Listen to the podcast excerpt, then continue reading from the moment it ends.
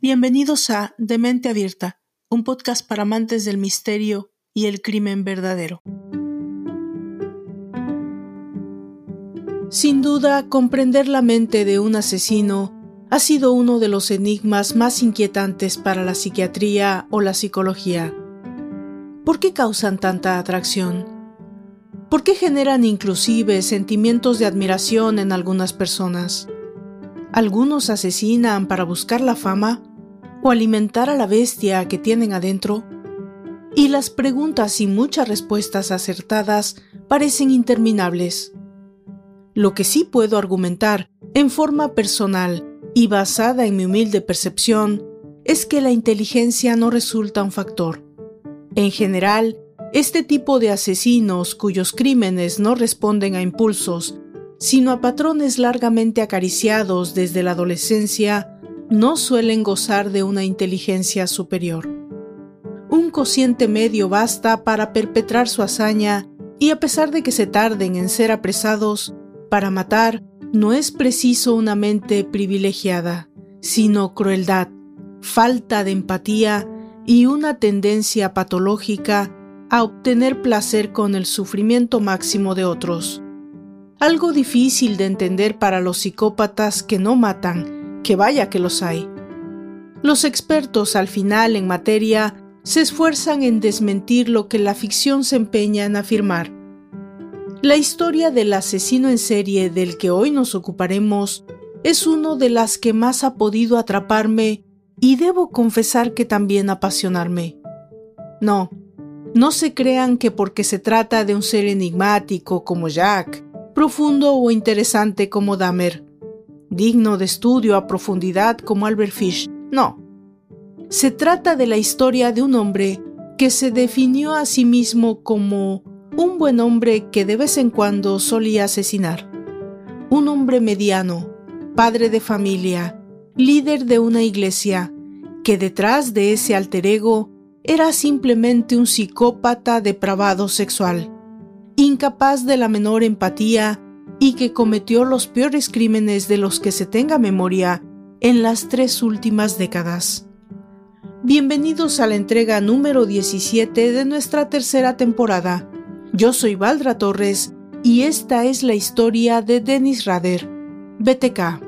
Pónganse cómodos. Bienvenidos a Demente Abierta Podcast.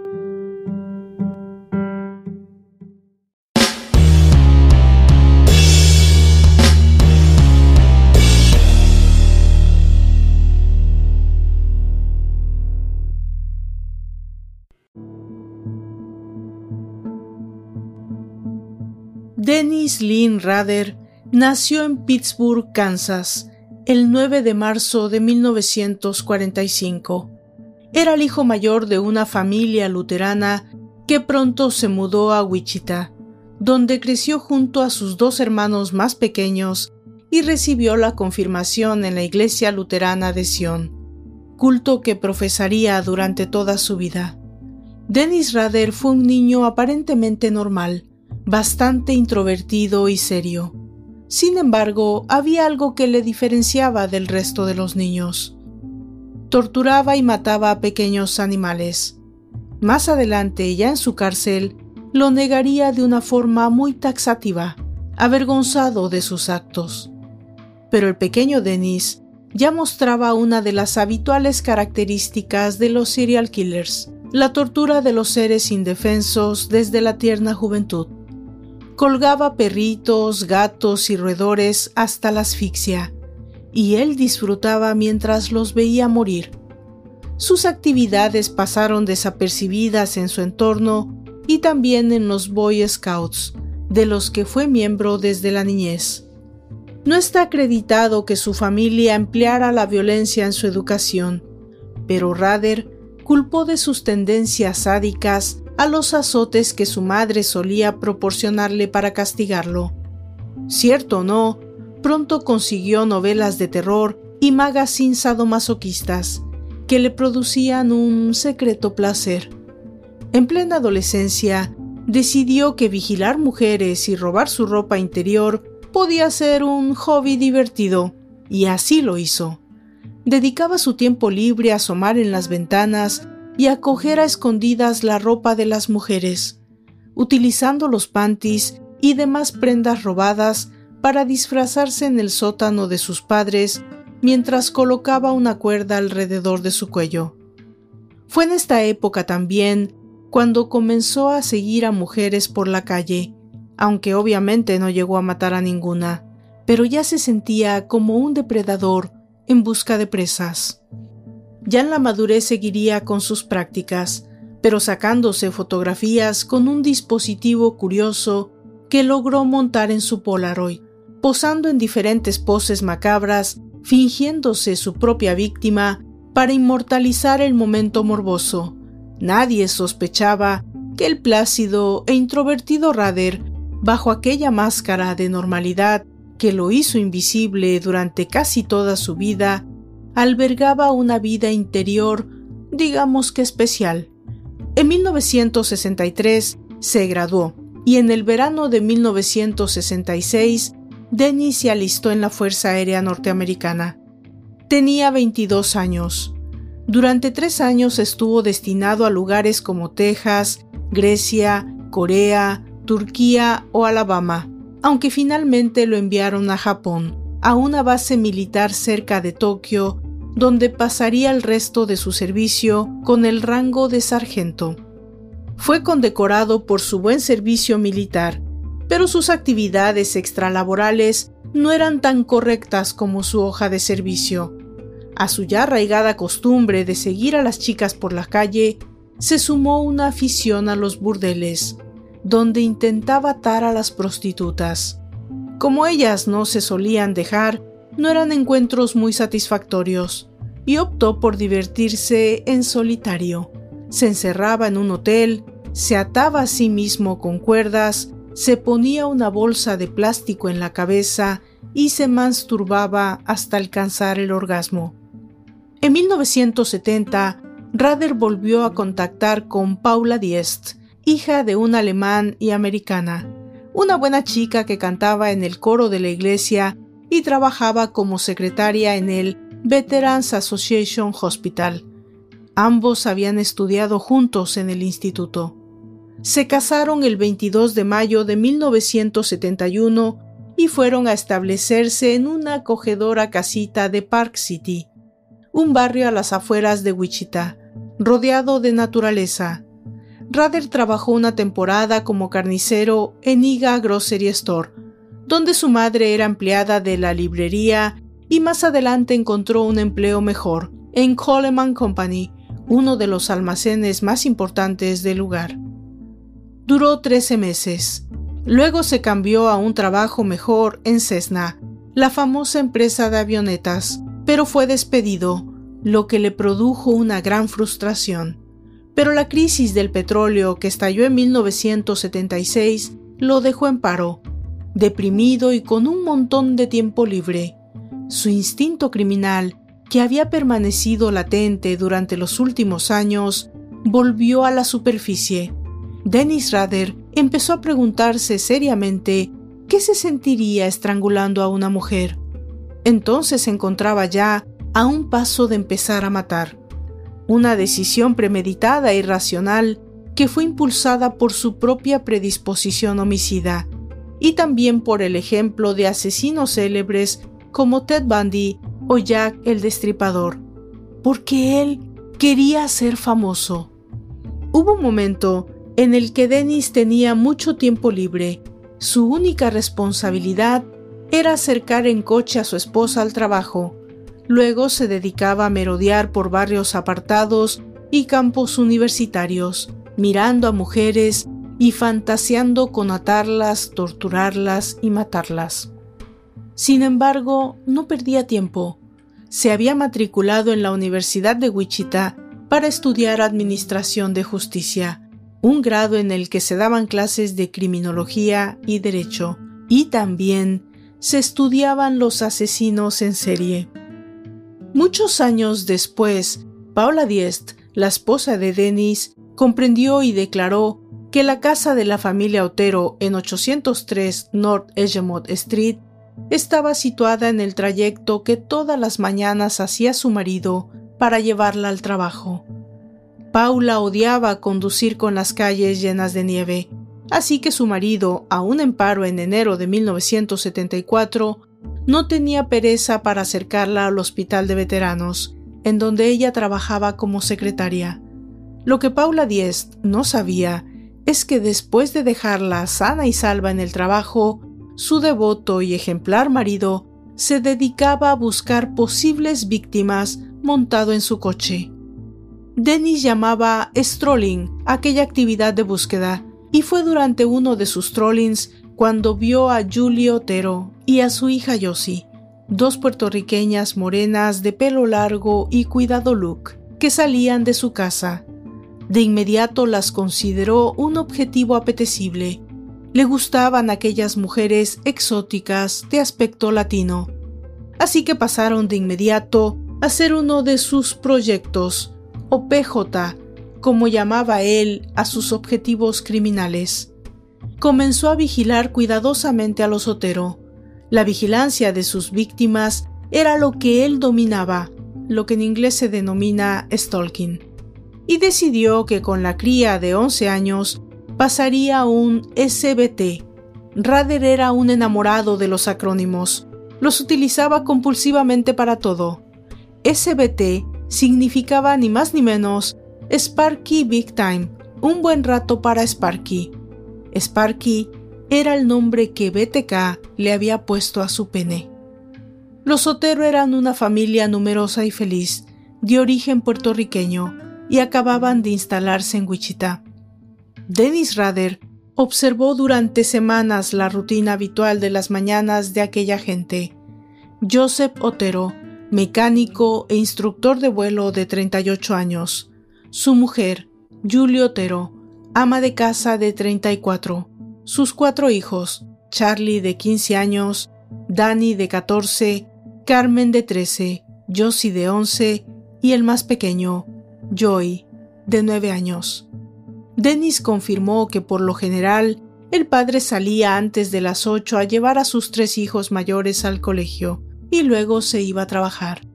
Sin embargo, en aquellos días, Joseph Otero estaba de baja porque se había roto un par de costillas en un accidente de coche. El jueves 15 de enero de 1974, a primera hora de la mañana, se produjo lo inevitable.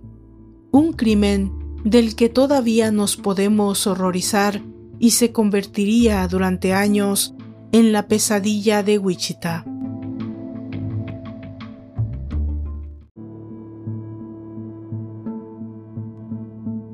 Eran las ocho y media de la mañana cuando Rader esperó dubitativo en la puerta de atrás de la vivienda unifamiliar de los Oteros tras cortar la línea telefónica con un cuchillo.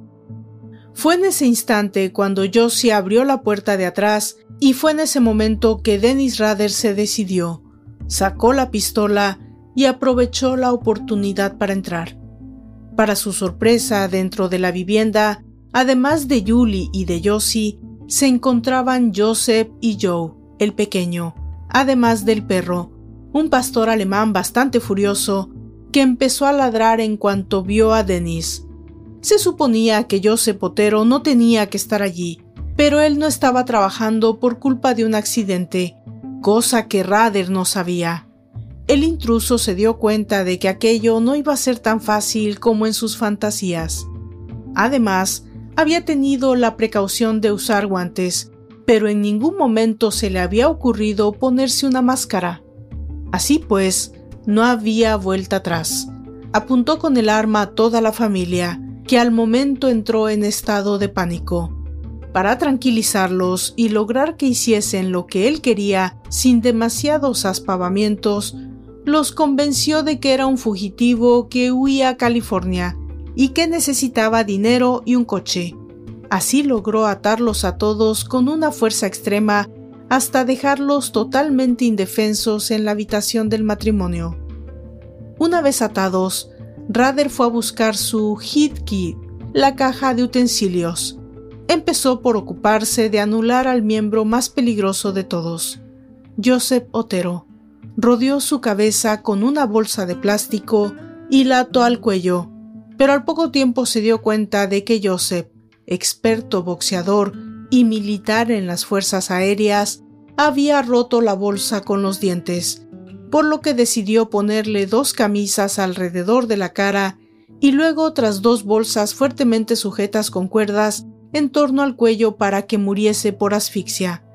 Seguidamente intentó estrangular a Julio Otero con una cuerda. Más adelante confesaría que estrangular perros o gatos era una cosa, pero intentar lo mismo con seres humanos era algo muy diferente. No se morían en un minuto como en las películas. Tras el primer intento de estrangulación y dando a la mujer por muerta, se volvió hacia Yossi. La niña no paraba de llorar y suplicar. La estranguló hasta que perdió el sentido. Sin embargo, Julie volvió en sí para suplicar por la vida de sus hijos, y ahí fue cuando Rader retomó la tortura, procediendo a estrangularla por segunda vez hasta la muerte. Probablemente fue en ese momento cuando se dio cuenta de que la tortura, al estrangular y luego dejar que sus víctimas fueran capaces de respirar de nuevo, era mucho más agónica y cruel que si acababa con ellos al primer instante.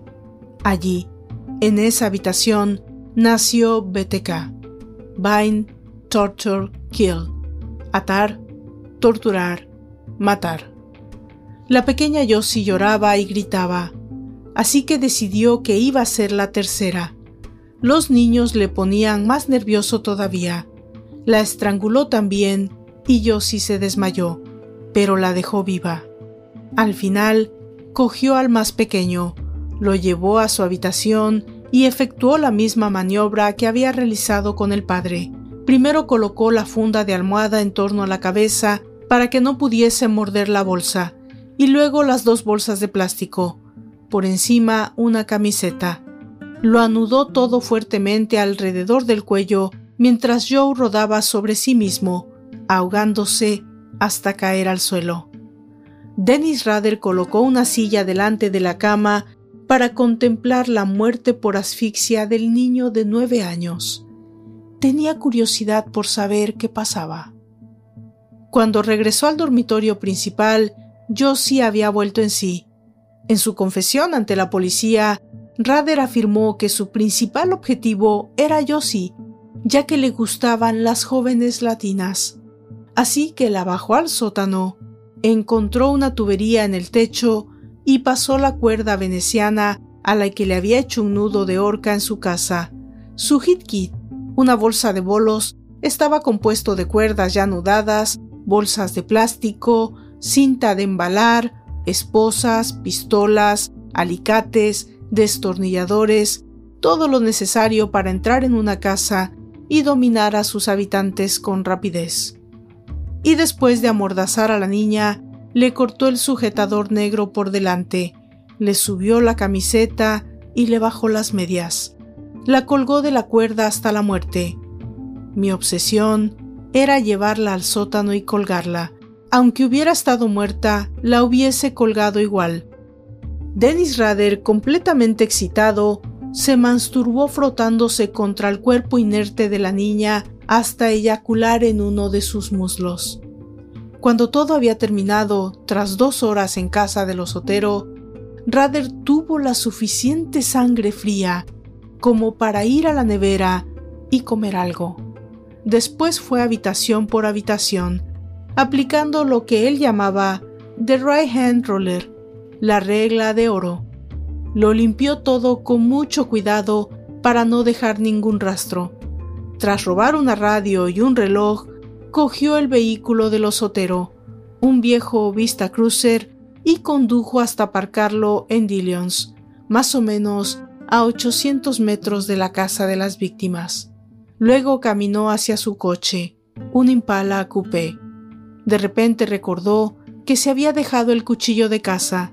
Según él, volvió al domicilio del osotero, entró en la casa por la puerta trasera y lo recuperó. Luego condujo hasta Park City, pero antes se detuvo en un bosque donde solía ir de niño. totalmente extasiado por lo que había hecho. Allí quemó todas las pruebas que podían incriminarle y volvió apresuradamente a su hogar. Un testigo afirmó haber visto en Dillions una tienda de alimentación a un hombre que salía del coche del osotero temblando compulsivamente. Aunque fue sometida a sesiones de hipnosis, no pudo nunca recordar su rostro, solo que su mirada reflejaba una ansia extraña que hizo que se apartara. Horas después, a la vuelta del colegio, Charlie, Danny y Carmen, los hijos mayores, se extrañaron de ver abierta la puerta del garage y el perro en el patio. Sus padres nunca lo dejaban allí. Se dirigieron a la puerta principal y la encontraron abierta. Pronto descubrieron a sus padres muertos en el dormitorio. Cortaron las complejas ligaduras que atenazaban sus cuerpos y trataron infructuosamente de reanimarlos. Cuando levantaron el teléfono para llamar a la policía, se dieron cuenta de que la línea estaba cortada, así que corrieron a pedir ayuda sin saber todavía que sus hermanos pequeños también estaban en la casa. Aún creían que los dos estaban en el colegio sanos y salvos. La policía siguió varias líneas de investigación sin llegar a ningún sitio. Teorías que iban desde un problema de drogas hasta los vínculos de Joseph Otero con las fuerzas aéreas fueron analizadas cuidadosamente sin éxito. Ni siquiera sabían si en aquella casa habían actuado uno o varios asesinos, ya que los nudos de las ataduras eran diferentes según la víctima. Estaban totalmente perplejos, aunque en algo acertaron. Rader había servido en la Marina y su conocimiento sobre los nudos era enorme. Lo supieron muy bien los Boy Scouts, a los que enseñaba cuando se hizo miembro de la organización para acompañar a su hijo. Dennis Rader había dado el primer paso para convertirse en el asesino en serie más famoso de su ciudad, pero lo que había hecho no era suficiente. El factor X era insaciable, no tardaría en volver a dar señales de vida, y pronto Wichita estaría nuevamente sumida en el terror.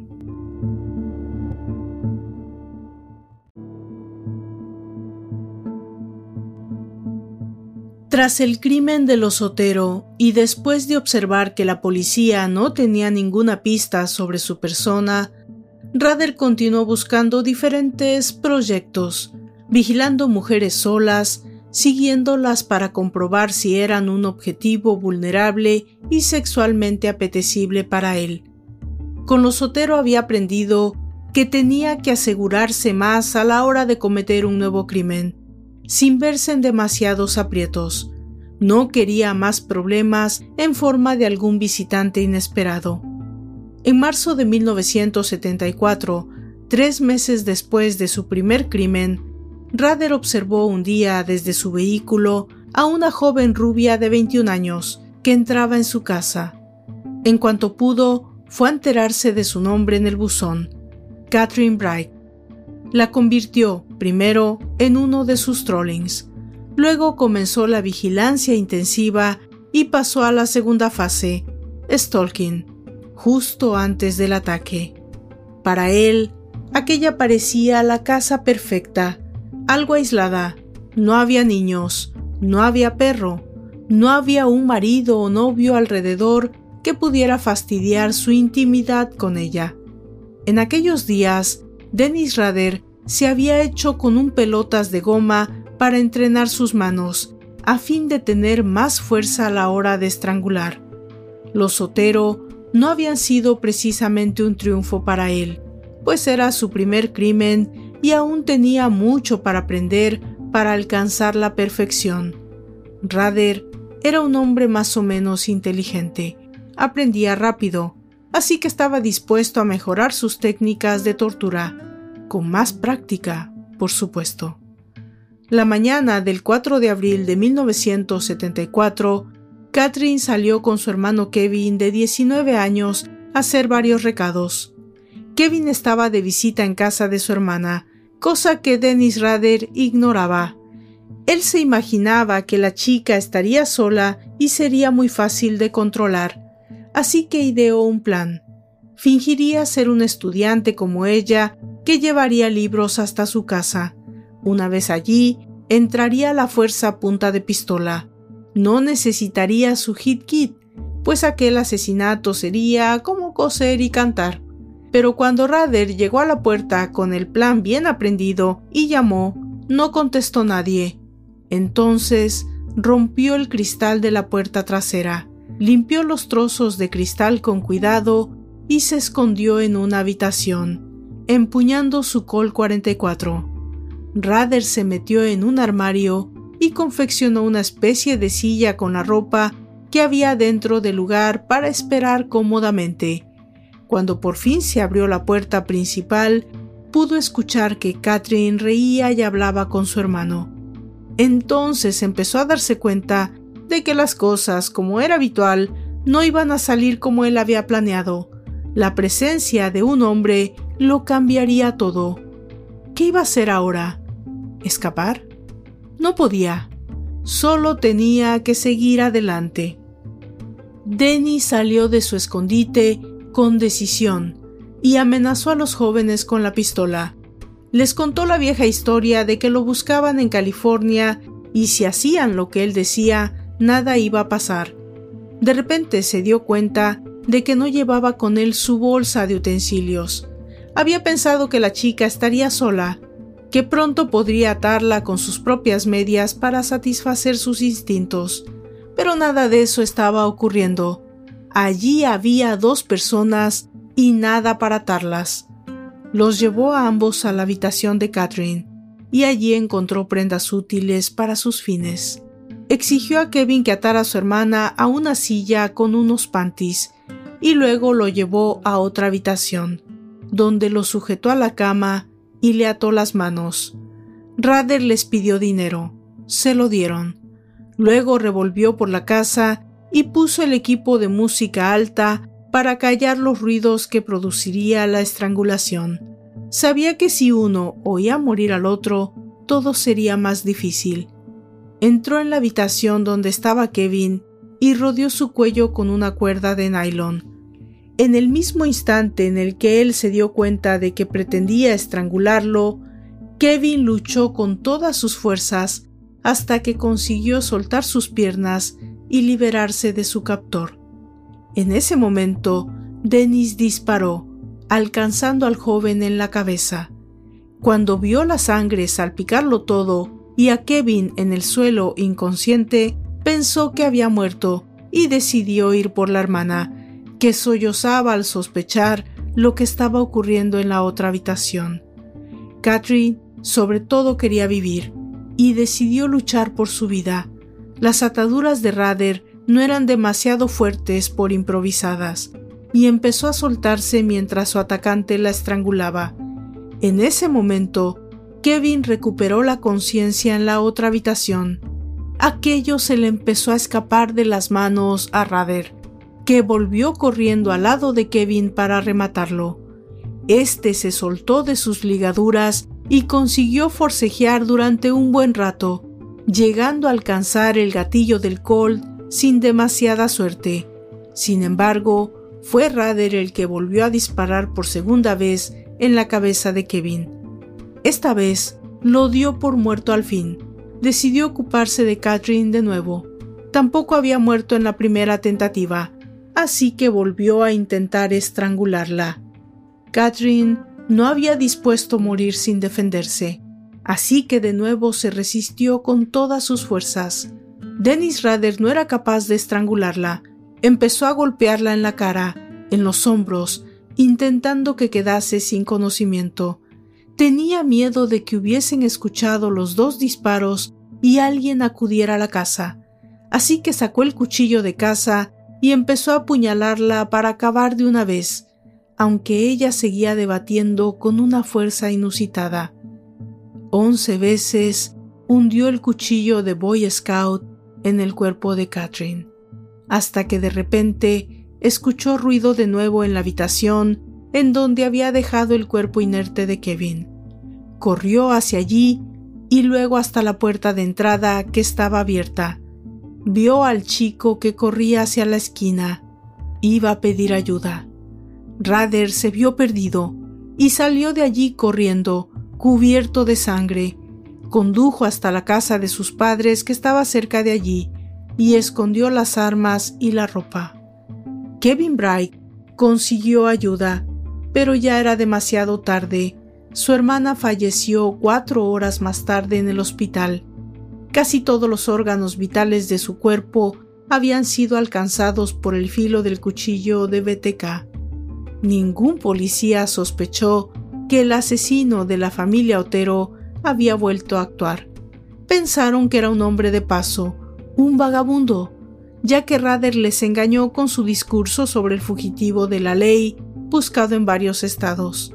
Kevin tampoco fue capaz de describir con acierto la fisonomía de Dennis Rader. Insistió en que era un hombre que incluso podía tener rasgos mexicanos, de ojos oscuros, gorra y bigote. La prensa de Wichita publicó un retrato robot que lo presentaba con rasgos amenazadores, ojos rasgados y gran bigote. Años después, Kevin cambiaría su descripción, pero la primera no hizo más que confundir todavía más a la policía. Ni por un momento fueron capaces de vincular el crimen de los Otero al de Catherine Bright. Sería el propio Rader el que los pusiera tiempo después sobre la pista. Un asesino en serie estaba actuando en Wichita, pero solo él lo sabía.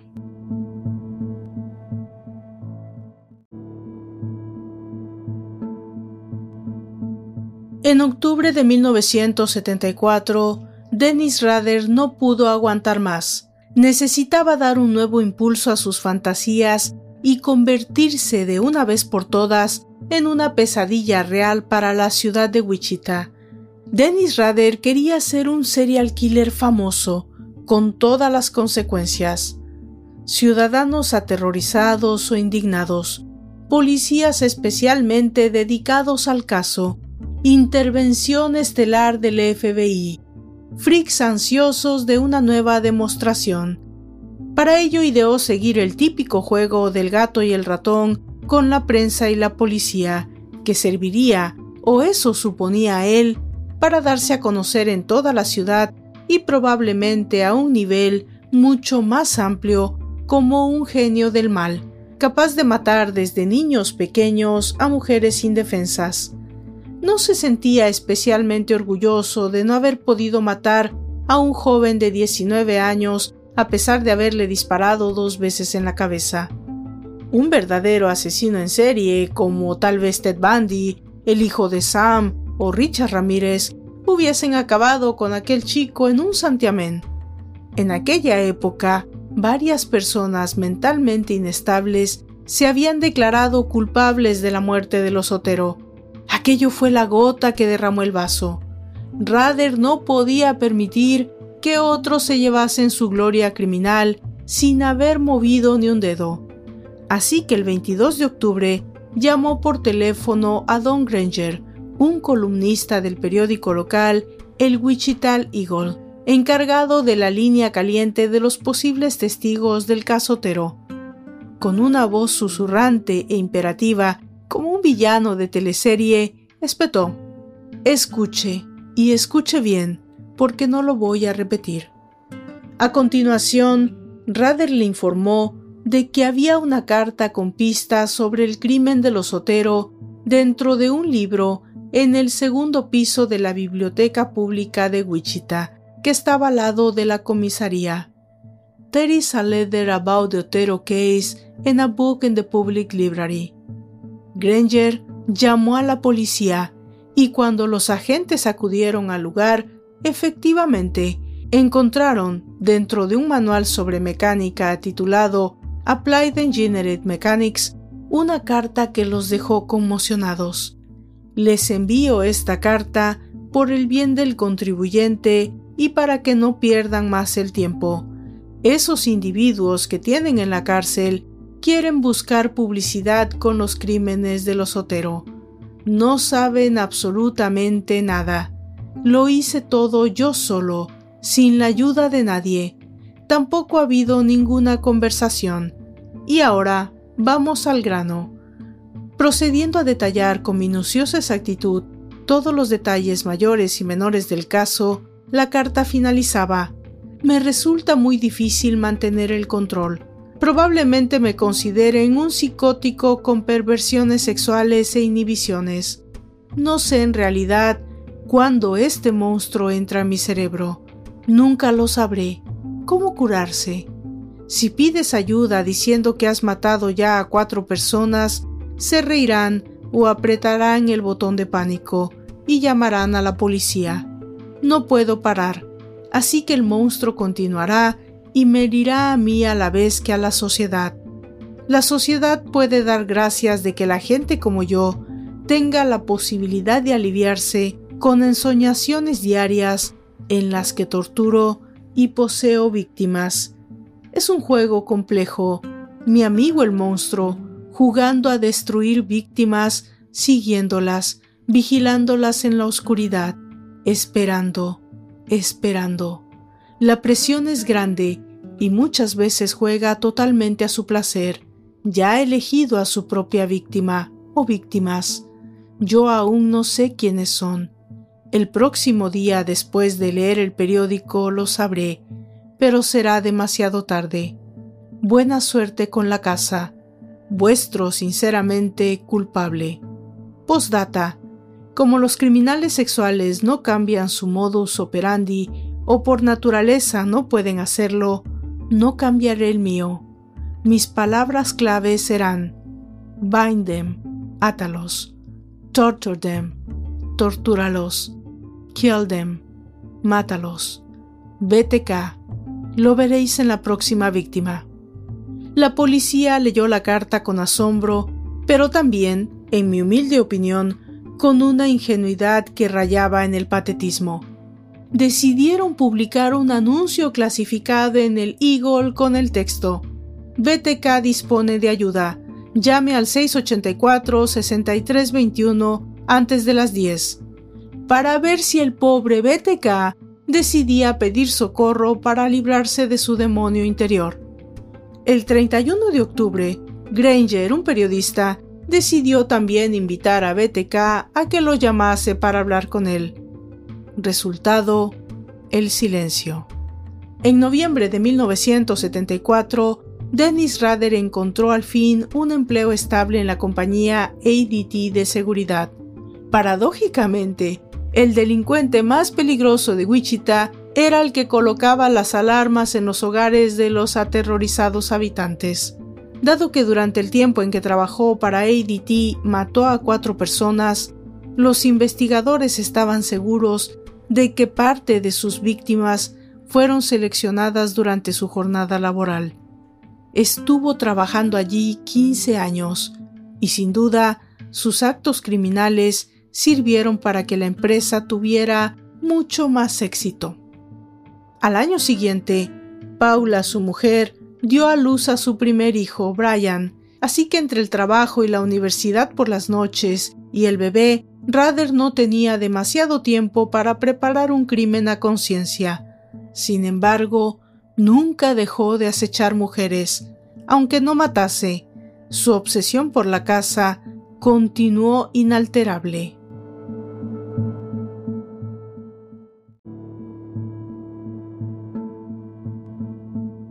La mañana del 17 de marzo de 1977, Dennis Rader no tenía que ir a trabajar, pero su esposa sí. Dispondría de un buen rato para dedicarlo a su actividad favorita.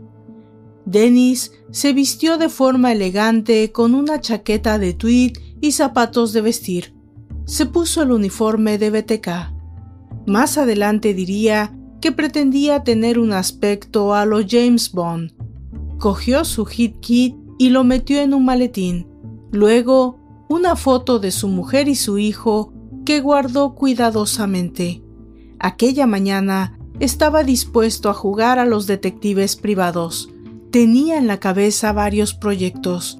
Siempre era necesario disponer de un plan B por si el primer objetivo fallaba, incluso un plan C. Había estado durante semanas haciendo actividades de trolling por la zona, tomando notas, aprendiendo vías de escape para huir en caso de necesidad. Lo tenía todo controlado, o eso creía él. Shirley Bian, de 26 años, vivía con tres hijos pequeños y su novio. Uno de los niños, Steve, de casi seis años, había ido a Dillions a comprar sopa, ya que su madre tenía gripe y no había sido capaz de prepararlos para ir al colegio. Steve ya había realizado un viaje anterior a la tienda para hacer recados y fue en el segundo trayecto cuando se encontró con Dennis Rader. El niño miró a aquel hombre extraño que le puso la fotografía de una mujer con un bebé en brazos delante de sus asombrados ojos. ¿Has visto a esta mujer? ¿La conoces? No. ¿Estás seguro? Sí, contestó el niño. El hombre entonces lo dejó y Steve volvió a casa. Rader no perdió de vista aquel niño al que sin duda había llamado la atención. Cuando el niño desapareció, llamó a la puerta de Cheryl. El segundo objetivo. Nada. No era su día de suerte. Al final, harto de llamar a las puertas y que nadie contestara, se decidió por Shirley y sus hijos. Diez minutos después de llegar con la sopa a su casa, llamaron a la puerta. Steven abrió y vio al hombre que le había interceptado un rato antes. ¿Están tus padres? Está mi madre, pero está enferma. Rader empujó la puerta, apartó al niño y entró diciendo que era un detective privado. Luego cerró la puerta, apagó con rapidez el televisor, corrió las persianas y sacó la pistola de su sobaquera. ¿Dónde está tu madre? Los niños señalaron la puerta de la habitación. Shirley salió en bata y se encaró con el hombre gritándole que se fuera. Él apuntó con la pistola e intentó organizar el caos de niños asustados y madre histérica y enferma que se había formado en la casa. Lo primero que hizo fue colocar mantas, cojines y juguetes en el baño para meter a los niños allí. El baño tenía dos puertas, y Rader se dispuso a sujetar ambas puertas con una cuerda para que no le molestaran mientras mataba a la madre. Los niños se rebelaron, pero Rader los amenazó con la pistola, especialmente a Steve, que se mostraba desafiante y valeroso. Shirley Bian, temiendo por la vida de su hijo, suplicó al niño que obedeciera. Shirley también se encontraba bastante mal. Rader, para tranquilizarla, le soltó su típico discurso sobre sus problemas sexuales y necesidad de atarla y violarla, y luego sacarle fotografías. Luego comenzó a atarla. Mientras lo hacía, Shirley vomitó. Rader, todo un caballero, fue por un vaso de agua para que se sintiera mejor. Primero empleó la cinta aislante que dejó a la víctima a su merced. Luego empezó el verdadero juego con la cuerda y las prendas de la mujer. La ató a la cama, cogió una bolsa de plástico y se la colocó sobre la cabeza, dio cinco vueltas al cuello de Shirley con la cuerda veneciana con la que había atado a la pata de la cama y añadió el camisón rosa al lado. Luego tiró con fuerza hasta estrangularla. Cuando los niños escucharon el ruido de la cinta aislante al desenrollarse, se empezaron a alarmar. Desobedeciendo las órdenes de Rader, se subieron al lavabo y fisgaron a través de una pequeña ventana que daba a la habitación de su madre pudieron ver que estaba desnuda, atada boca abajo sobre la cama, con una bolsa de plástico sobre su cabeza y una cuerda alrededor del cuello. Bat, el hijo mayor, rompió la ventana del baño para pedir socorro. El teléfono empezó a sonar y los niños no dejaban de hacer un jaleo descomunal. Dennis Rader quería masturbarse tranquilamente y luego acabar con los niños y colgar a la niña, según diría después, como lo había hecho con Josie Otero. Pero el teléfono no paraba de sonar y el barullo que presidía toda la escena no le permitieron concentrarse, y tras eyacular con rapidez en unas medias azules que dejó al lado del cuerpo, escapó. Rader cogió dinero y dos panties antes de huir. se los pondría más adelante para sus juegos sexuales.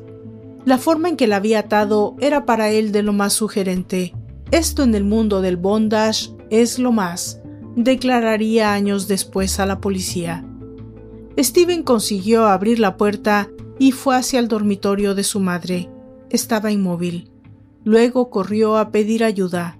Los niños quedaron traumatizados por aquel suceso para toda la vida. En cuanto llegó la policía, uno de los agentes, Bob Cooking, afirmó que aquel crimen era similar al de los Otero. Pronto se inició una gran discusión entre los investigadores, que a aquellas alturas no eran capaces de asimilar que un asesino en serie estaba actuando en Wichita. Muchos de ellos eran reluctantes a aceptar que BTK existiera, incluso a pesar de la carta explicativa en la que Rader había confesado ser autor de la muerte de los Otero. Habrá más muertes, había afirmado, pero aún así la policía no fue capaz de atar cabos.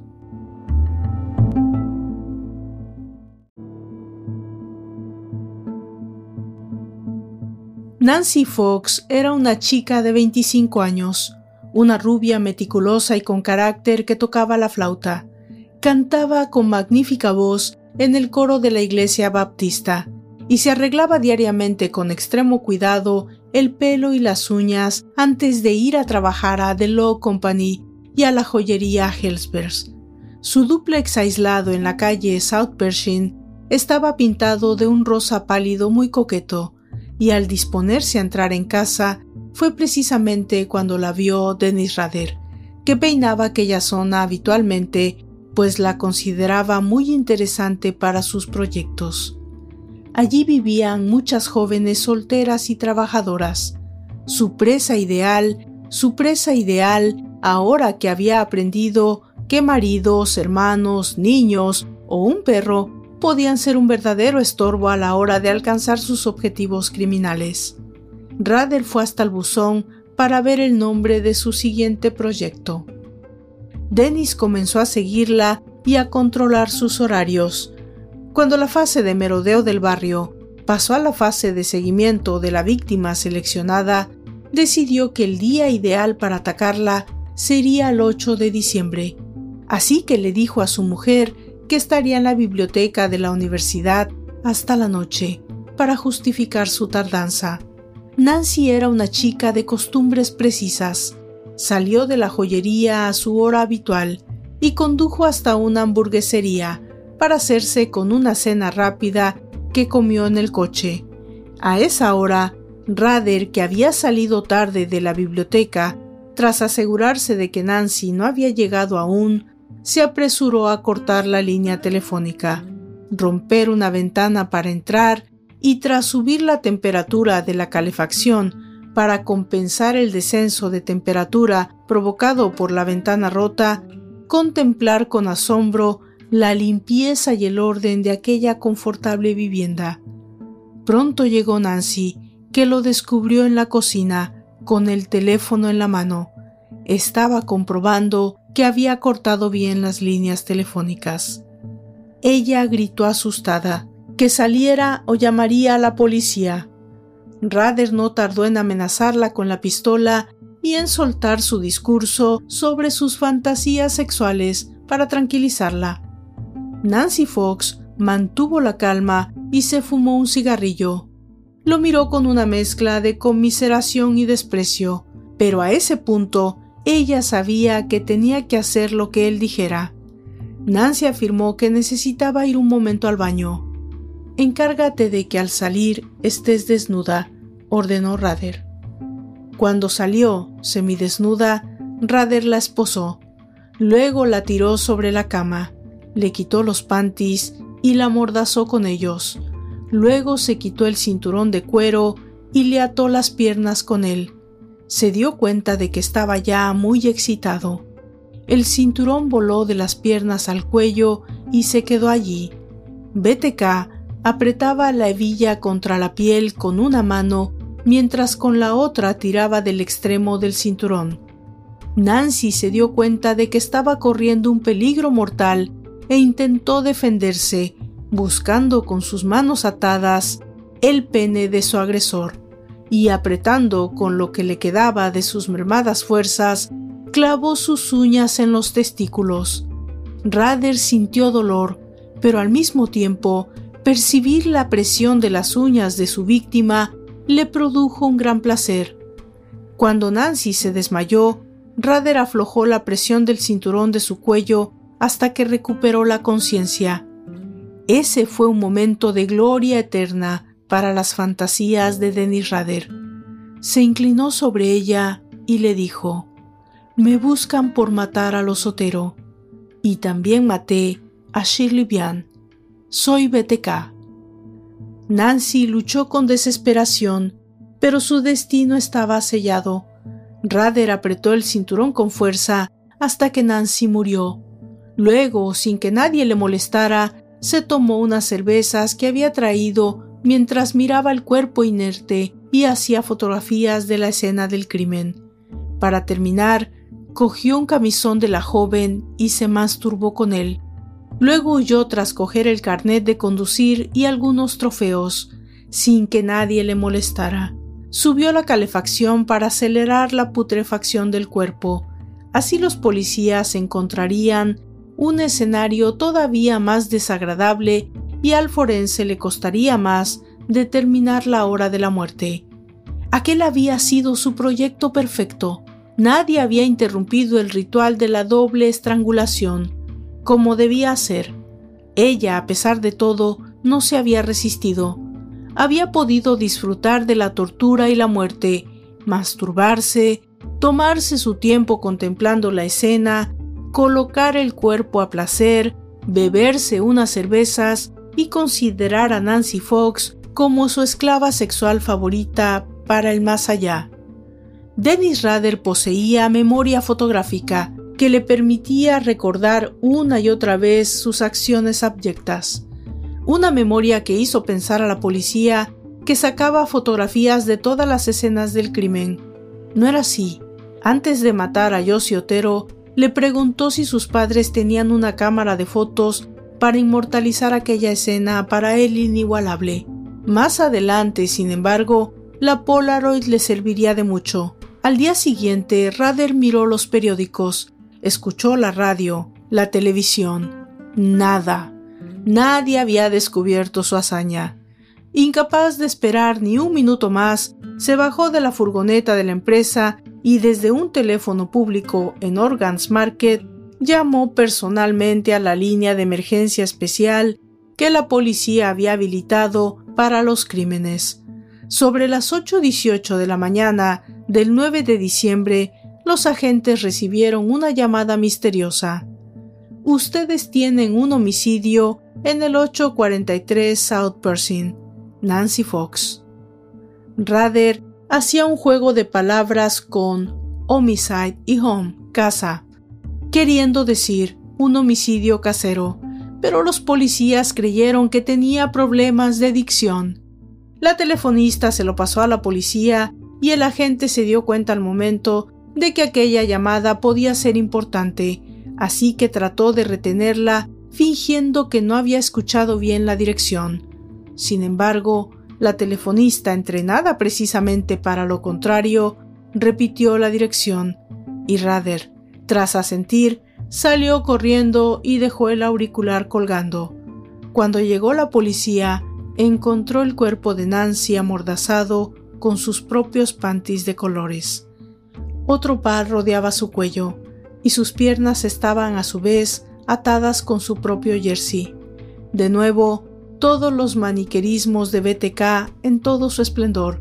De nuevo, algunos de los investigadores negaron su existencia, a pesar de que en aquella ocasión Rader se había encargado de seguir sus propias reglas hasta el más mínimo detalle para que no quedase duda.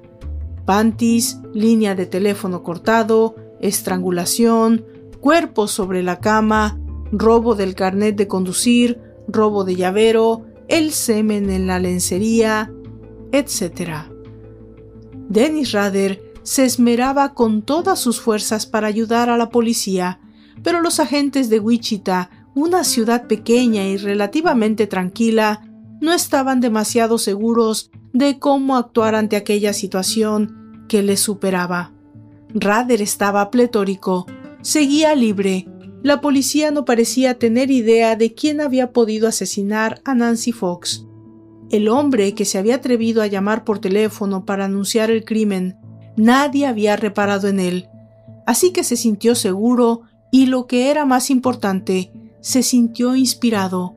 Se encerró en su cobertizo, lugar donde nadie entraba a fisgar, ni siquiera su mujer, y escribió un poema en honor a Shirley Vian. Rader, orgulloso de su obra, entre la sátira y la ternura, la envió el 31 de enero al periódico Wichita Eagle, añadiendo que el siguiente poema versaría sobre Nancy Fox, pero la carta desafortunadamente se perdió, ya que una empleada la consideró de un verso de San Valentín y acabó traspapelada. Para desesperación de BTK, que leía todos los días el periódico sin ver el resultado de su obra lírica. Así que, ¿qué creen? Montó en cólera.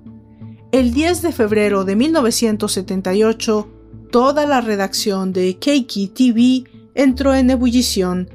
Había llegado una carta, una carta extremadamente rara. De hecho, lo primero que salió del sobre fue otro de los inspirados versos de Rader, que seguía sintiéndose como en vena lírica, basándose en una vieja canción de los Montes Apalaches para recrear su crimen. Al lado, un dibujo de Nancy Fox tal como la dejó muerta, sobre la cama, las gafas encima de la mesilla, como las encontraron los policías. Sin duda, era una carta de BTK. Cuando Richard Lamunjon, jefe de la policía de Wichita, leyó todo el contenido del sobre, supo que había llegado el momento que tanto había temido. Había llegado la hora de alertar a la población. Me resulta ofensivo que los medios no hagan ninguna alusión a mi poema sobre Bian un pequeño párrafo hubiera bastado. De todos modos, entiendo que no es culpa de los medios. El jefe de la policía quiere mantener a todo el mundo tranquilo, en la ignorancia de que hay un psicópata rondando por ahí, estrangulando mujeres especialmente. Ya hay siete víctimas. ¿Quién será la siguiente? ¿A cuántas tengo que matar para que me hagan un poco de caso? Los policías no se dan cuenta de que todas esas muertes están vinculadas. Por favor, es cierto que el modus operandi es siempre diferente, pero no cabe duda de que hay un patrón que se está desarrollando. La mayoría de las víctimas están atadas, los teléfonos cortados. Bondage. Los hijos de Vian tuvieron mucha suerte.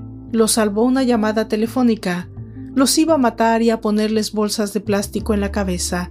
Y luego colgaría a la niña. Oh Señor, eso constituiría un placer maravilloso. Josephine me puso muy cachondo cuando la colgué, sus súplicas de piedad cuando tiraba de la cuerda. Ella, totalmente inerme, me miraba con los ojos completamente abiertos de terror, la soga cada vez más y más tirante. No entendéis estas cosas porque no están bajo la influencia del factor X, como lo estaba el hijo de Sam, Jack el destripador, Harvey Gladman, el estrangulador de Boston, el Dr. Holmes, Ted Bundy y otros personajes infames. Parecerá un sinsentido, pero no podemos evitarlo. No hay cura salvo la muerte o la captura. Sigo durmiendo tranquilo después de hacerlo. Tras matar a Fox, volví a casa y retomé mi vida como cualquier persona normal. Y así seguiré hasta que el ansia vuelva a llamarme. No es continua y no tengo demasiado tiempo. Espero que no seas tú el siguiente desgraciado. Ha llegado la hora de ponerme un nombre. Ya llevo siete víctimas y quedan muchas más. Me gustan estos. ¿Y a ustedes? El estrangulador BTK, el estrangulador de Wichita, el estrangulador poeta, de Garrotti Phantom. Rader pasó luego a describir los crímenes de Bian y Fox con todo detalle y a explicar que el motivo de sus actos era el factor X. Mi siguiente víctima puede que aparezca colgando de un nudo de horca con las manos atadas atrás con cinta aislante. posibles manchas de semen en el ano o en el cuerpo. Será escogida al azar. Motivo, factor X. La Munjon convocó una rueda de prensa para la tarde del 10 de febrero. Había decidido ser sincero, crudo. Había un asesino suelto por la ciudad y la policía no tenía ninguna pista de quién podía ser. El propósito de esa rueda de prensa era avisar al público de un tema extremadamente grave sobre unos asesinatos que estaban ocurriendo en esa ciudad. Toda la población de Wichita entró en pánico. A partir de ese momento, todas las mujeres descolgaban el teléfono de sus casas por si las líneas estaban colgadas. Novios y maridos o amigos las acompañaban a la puerta y al interior. Paradójicamente, las empresas de seguridad como la de Rader vieron incrementar su demanda. Cualquiera podía ser víctima de BTK. Para él, todas las personas eran posibles objetivos, ya que se movía entre las sombras como un fantasma. Las cartas consiguieron su objetivo. La gente tenía pánico y Rader al fin empezó a sentirse mucho mejor. Era un genio del mal, un villano poseído por el demonio interior, capaz de matar a una familia entera y de colgar a una niña indefensa y mancillarla. Y al fin obtenía la atención de los medios e incluso del FBI.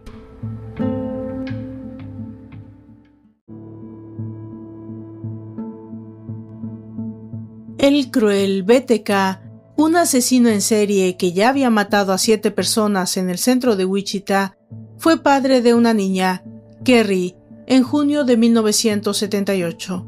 La niña, el trabajo, los estudios.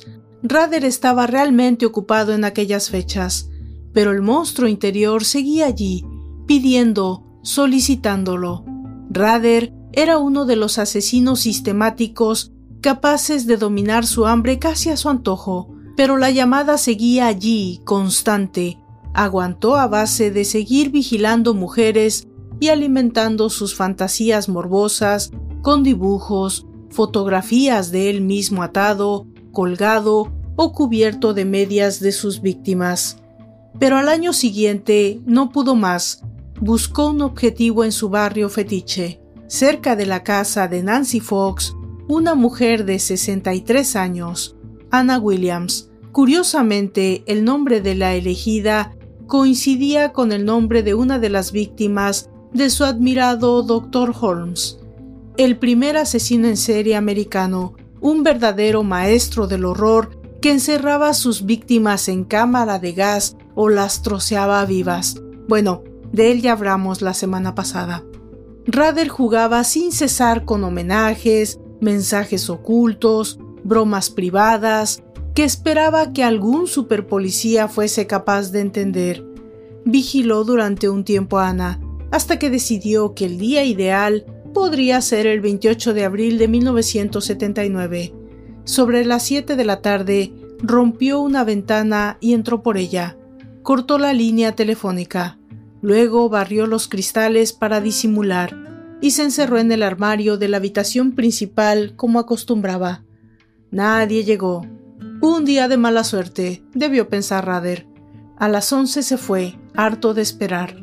Para demostrar su presencia allí, robó dinero de un calcetín, ropas y joya, pero haciendo gala de su siniestro sentido del humor, dejó una cuerda anudada y un palo de escoba unidos en forma de horca cerca de la cama. Ana había enviudado hacía muy poco tiempo y no se encontraba demasiado bien. Aquello ya era demasiado. Un ladrón que entraba en su casa lo dejaba todo patas arriba y encima gastaba casi un rollo entero de papel higiénico. Cuando Ana intentó llamar a la policía, vio que la línea telefónica estaba cortada y corrió a avisar a su vecina. Los agentes realizaron un exhaustivo análisis de la casa. No había ni huellas ni semen, así que no se preocuparon por enviar el aviso a los de homicidios.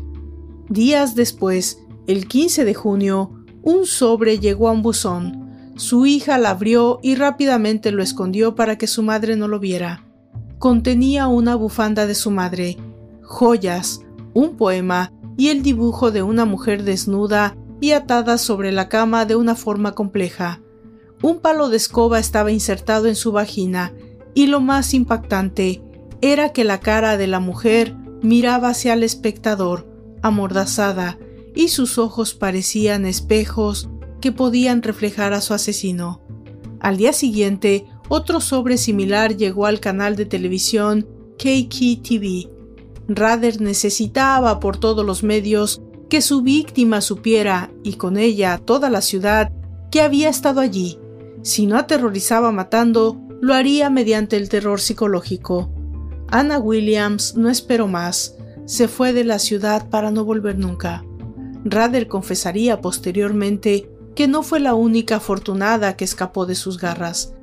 En Topeka, una localidad cercana, mientras trabajaba como jefe de grupo colocando alarmas, había podido seguir y vigilar a una mujer que tampoco apareció como Anna Williams. Dentro del sobre había también un poema dedicado a Nancy. Hay que reconocer que Rader dio lo mejor de sí mismo en ese poema de temática lírico-asesina, de original simbología. Pero eso no era todo. La carta estaba firmada con el logo que Rader había inventado con las iniciales BTK. Una B boca abajo con dos puntitos en el medio simulando los pechos de una mujer. La T y la K formando el cuerpo, como el muñeco del juego del ahorcado. La policía estaba desesperada. Seguía igual que al principio. Ninguna pista, ninguna información, ninguna huella. Los investigadores se dieron cuenta de que la carta no era original. Era el producto de muchas fotocopias, una detrás de otra, hasta casi 50 veces para que no fueran capaces de rastrear la procedencia de la misma. Pero se les ocurrió que sí podían rastrear la procedencia de la fotocopia. Primero enviaron las hojas al FBI, que no consiguió sacar nada en claro. Consultaron a Xerox Corporation y al policía Tom Allen, que se fue a Nueva York para determinar las características de la máquina y el tipo de tóner que se había utilizado. Tras un despliegue de medios impresionantes y después de peinar todas las fotocopiadoras de la ciudad, llegaron a la conclusión de que la fotocopia enviada a Anna Williams se había realizado en la biblioteca de la zona baja de la ciudad y la enviada a la televisión se había realizado en la Universidad de Wichita. BTK podía ser un estudiante de esa universidad. Pista interesante, pero insuficiente. Llegaron los años 80. Dennis Rader seguía con su trabajo en la empresa de seguridad. Había terminado sus estudios de administración de justicia y sus hijos crecían. No se podía permitir lujos, como el que su mujer sospechase, por ejemplo, que la policía osmease demasiado cerca o incluso el de cometer un crimen. Tenía muchas responsabilidades familiares y laborales como para correr riesgos. Además, su participación en la Iglesia luterana era cada vez más activa y pronto sería elegido presidente de su congregación. Rader sabía que si BTK desaparecía durante una temporada, la policía perdería interés y el rastro se enfriaría. De hecho, la policía, ya desesperada, había desarrollado un equipo especial de agentes para intentar descubrir al asesino. Los Gasbusters o cazafantasmas que colaboraban incluso con John Douglas, perfilador y agente del FBI en la famosa unidad de ciencias del comportamiento de cuántico. Todos los perfiladores del FBI se afanaron en penetrar en la mente del asesino, pero la ciencia del perfil aún estaba en sus comienzos, y además Dennis Rader no pertenecía a ninguno de los tipos de serial killer conocidos hasta el momento.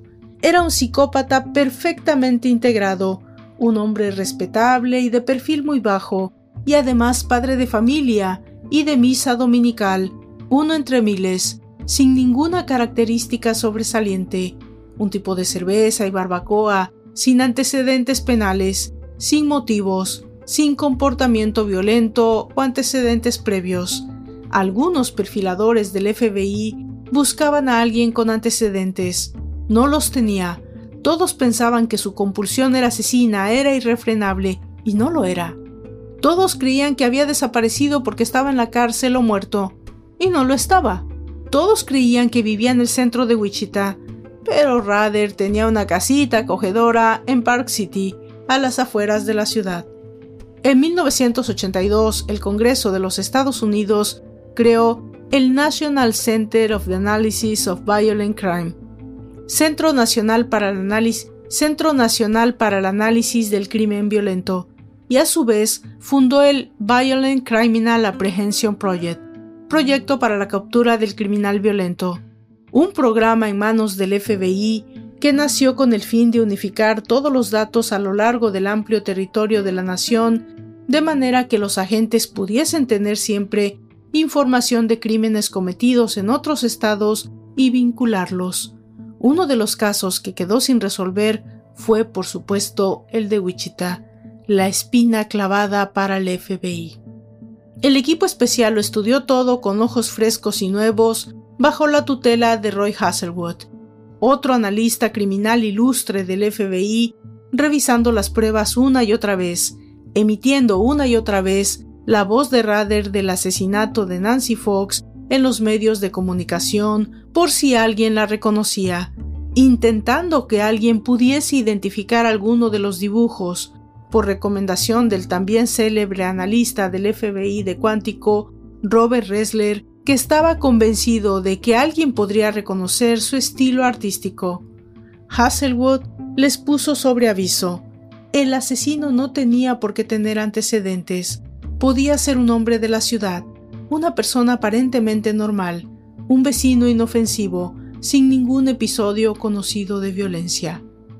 Transcurrió el tiempo y por la comisaría desfilaron multitud de sospechosos que fueron descartados se hicieron listados de todos los nombres que vivían cerca de los barrios donde se cometieron los asesinatos, también de todos los habitantes de Wichita que iban a la universidad.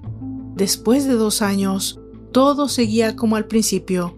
Habían consultado al FBI, a los más famosos perfiladores, a los psicólogas criminalistas más avesados. Nada.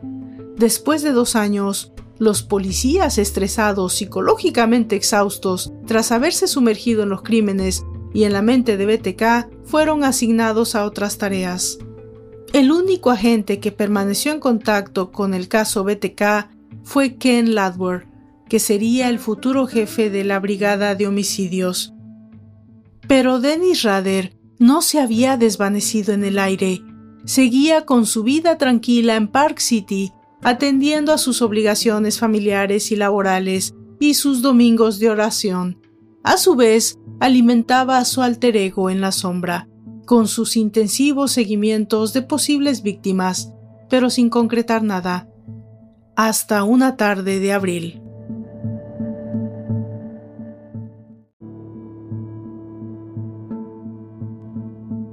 Marine Hedge, una mujer de 53 años, viuda, su vecina de 654 Independence Street en Park City. Vivía sola. Rader comenzó a espiarla noche y día. Se coló en su jardín y miró a través de las cortinas mientras ella leía antes de dormir. Marine Hedge fue el crimen más complejo de todos los cometidos por Dennis Rader, no solo por la cercanía de la vivienda de la víctima, sino también por el plan que ideó para no despertar sospecha alguna. El 27 de abril de 1985, Dennis llevó a su hijo de acampada con los Boy Scouts al campamento Tawakoni. Cuando estaban las hogueras encendidas ya de noche, Rader se disculpó con los otros padres. Tenía una jaqueca horrorosa. Se metió en la tienda a descansar, pero en cuanto pudo, salió del campamento con su bolsa de bolos.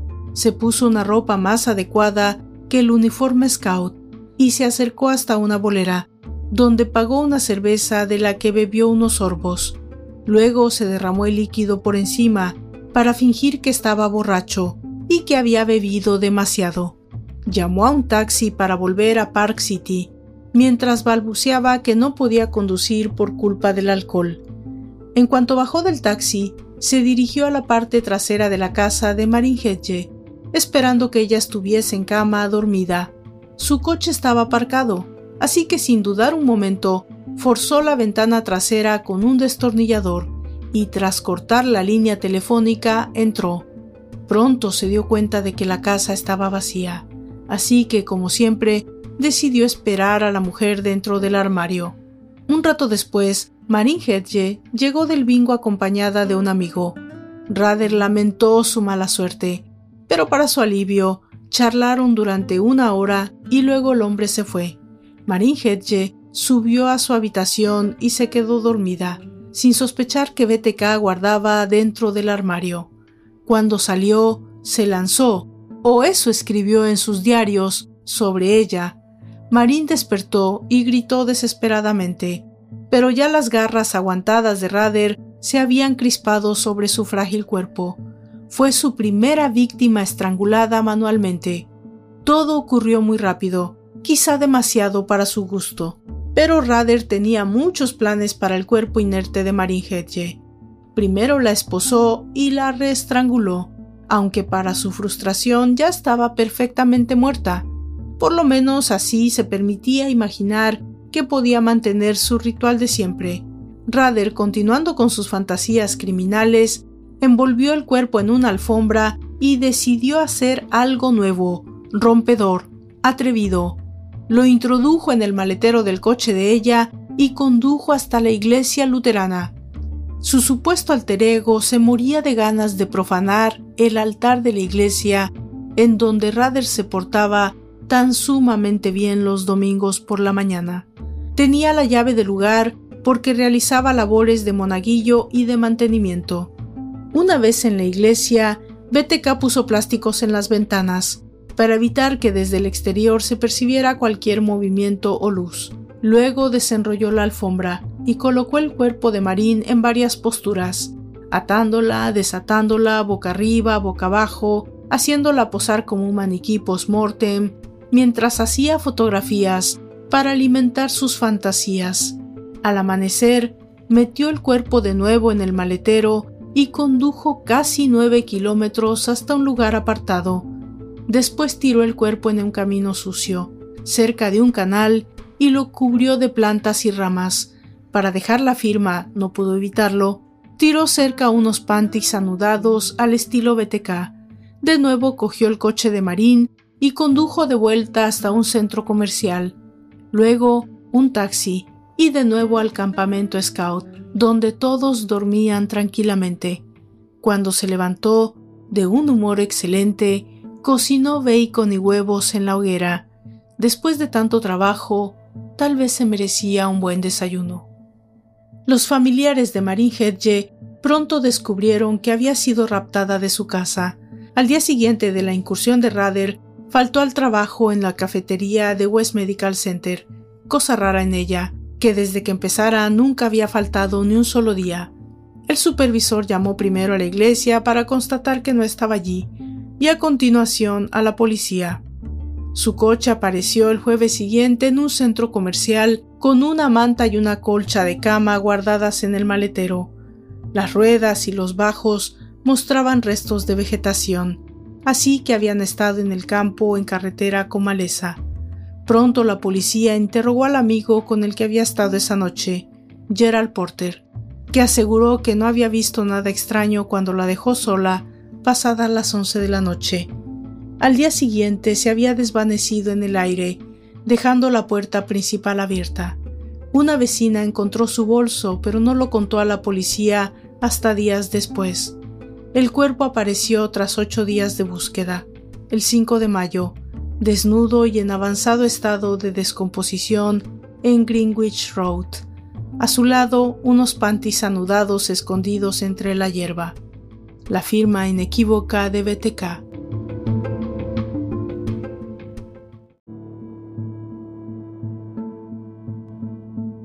Por supuesto, la policía no fue capaz de verlo así.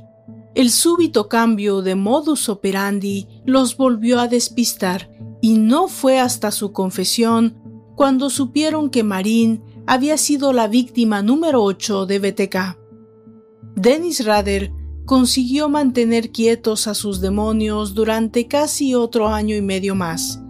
Se había arriesgado mucho matando a su vecina, pero no tardó en darse cuenta de que la policía seguía igual de perdida como siempre, y por ahora no iban a aparecer por la puerta de su casa a detenerlo.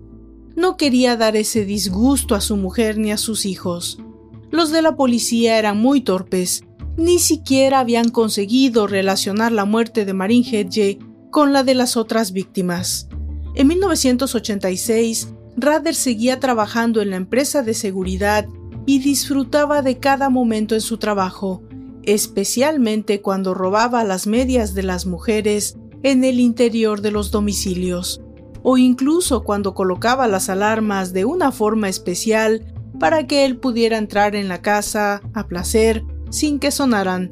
Pero lo que más le gustaba hacer era comer dentro de su furgoneta mientras vigilaba posibles presas. Y así fue como encontró a Vicky Wegerle. Vicky era una encantadora ama de casa de 28 años, madre de un hijo de dos. Para incrementar los ingresos familiares daba clases de piano. Dennis decidió que el 16 de septiembre de 1986 sería el momento adecuado para el ataque. Dejó la furgoneta en el aparcamiento de un centro comercial y se puso una gorra amarilla con un logo falso para hacerse pasar por un operario de una compañía telefónica. Cogió su hit kit y llamó a la puerta de al lado para dar verosimilitud a sus actos. Seguidamente se acercó a la puerta de Vicky que estaba tocando el piano. Ella lo dejó pasar después de que, tras enseñarle su falso carnet, a duras penas la convenciera de que tenía que comprobar las líneas del interior de su domicilio. Así que entró en la sala, vio al niño sentado tranquilamente, comprobó que no había hombres en el lugar que pudiesen interrumpir su faena y sacó la pistola. Tras amenazarla y a pesar de sus airadas protestas, la llevó a la habitación y la puso boca abajo sobre la cama de agua. Ella le llamó tarado y rehusó desnudarse, amenazándolo con la presencia inminente de su marido. Rader le ató primero las manos. Cuando empezó a atarle las piernas, Vicky se revolvió y empezó a luchar con desesperación, rompiendo parte de las ligaduras. El forcejeo se hizo más intenso, y entonces BTK le tapó la boca con las manos para que no gritase y sacó un lazo de cuero al que había hecho nudos en toda su longitud para estrangularla. No fue capaz. El perro de la familia empezó a ladrar desesperadamente. La chica consiguió zafarse y respirar de nuevo, y Rader, como siempre, empezó a sentirse agobiado. Cogió unos panties. Vicky se revolvió de nuevo, consiguiendo clavarle las uñas en el cuello. Él la golpeó hasta reducirla. Cayó al suelo de la habitación, detrás de la cama. Luego anudó los panties en torno al cuello y apretó con fuerza hasta verla morir. Rader sacó la Polaroid. Pensó que no iba a tener tiempo para masturbarse. Sacó diferentes fotos y abandonó la casa después de robar la cartera y las llaves del coche de la joven condujo el Montecarlo de Vicky Wegerle hasta un centro comercial cercano, donde se escondió. Luego decidió conducir hasta la furgoneta y antes de salir del coche robó el carnet de conducir de su víctima y tiró la cartera en la parte de atrás. Rader escribió en su diario que ella había luchado como una tigresa. Era cierto, el forense encontró erosiones en los nudillos de tanto golpear, y también un trozo de piel de su atacante, que fue cuidadosamente guardado. Los detectives de homicidio consideraron a Billy Wegerle el principal sospechoso del asesinato de su mujer, pero Ken Ladwer y los antiguos cazafantasmas estaban convencidos de que aquel crimen era obra de BTK. En 1987, la ciudad de Wichita se conmocionó con el asesinato de la familia Farger el día de Año Nuevo. Una mujer, Mary Farger, llegó de viaje y se encontró a su marido muerto de un disparo por la espalda, y a sus dos hijas, una de 16 y otra de 9 años, metidas en el jacuzzi con la temperatura puesta al máximo, muertas. La conmocionada viuda recibió días después un correo electrónico con un extraño poema y un dibujo que recreaba la horrible muerte de una de las niñas. El dibujo no se parecía en nada a la escena del crimen, sino que era una recreación enfermiza. En una nota escribió, Yo no lo hice, pero admiro el trabajo realizado. El texto original del poema, con sus errores de escritura, era el siguiente. Otro merodea por el abismo profundo de los golpes y las acciones lascivas. Oh Dios, puso Kelly Sherry en latina al sol y el cuerpo empapado de sudor, agua. Navet femenina. El constructor bautizará latina con doncellas vírgenes. El caso Farger aún sigue sin resolver, pero en Wichita todos piensan que BTK tuvo algo que ver. En 1988, Rader fue despedido de la empresa ADT, pero pronto encontró otro trabajo a su medida, visitador del censo, actividad que le permitía conocer a todas las posibles víctimas de la ciudad y a sus alrededores solo con llamar a sus puertas. Durante ese tiempo, Rader intentaba mantener a raya a su oscuro amigo interior, mediante fantasías desatadas y una nueva incursión en el mundo de la fotografía y la asfixia autoerótica. Se las conseguía arreglar para sacar autorretratos con una Polaroid sobre un trípode y había colocado una especie de mecanismo a la cámara. Solo tenía que tirar de un cable sutilmente y podía sacar la foto incluso colgado de un árbol. Se ponía las prendas que había requisado de casa de sus víctimas y se cubría la cara con una máscara de porcelana de las de colgar en la pared. El resultado era dudoso para un profano, pero para Rader sin duda eran obras de arte casi al mismo nivel de sus dibujos. Rader nunca paró de acechar a las mujeres en Wichita. Sin embargo, estaba muy satisfecho de su incursión en Park City y además, en 1991, había visto a otra vecina que reunía todas las características adecuadas para ser una nueva víctima de BTK, Dolores D. Davis. Dolores vivía en Park City, aunque un poco más lejos de la casa de Rader que Marin Hedge. Tenía 62 años y se había retirado hacía poco de su trabajo como secretaria de la compañía de gas. La casa de Dolores tenía al lado una caseta para el perro, así que Rader denominó su plan como Proyecto Dockside. Rader ideó que el ataque se produciría durante la reunión anual de tramperos de los Boy Scouts, que se celebraría en el parque Harvey County, un lugar apartado en medio de la nada pero a media hora por carretera de la casa de Davis.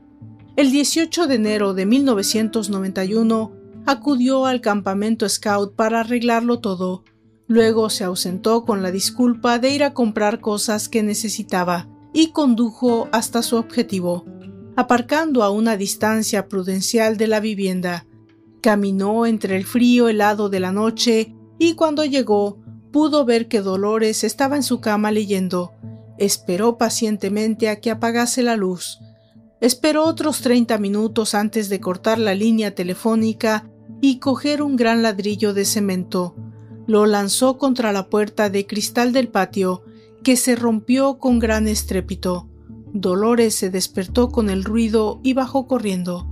Allí estaba BTK, esperándola cuchillo en mano, con una media en la cabeza para no ser reconocido. Dennis Rader se hizo pasar por un fugitivo hambriento y muerto de frío que necesitaba un coche y algo de comida. Pronto llevó a Davis a la habitación y la esposó.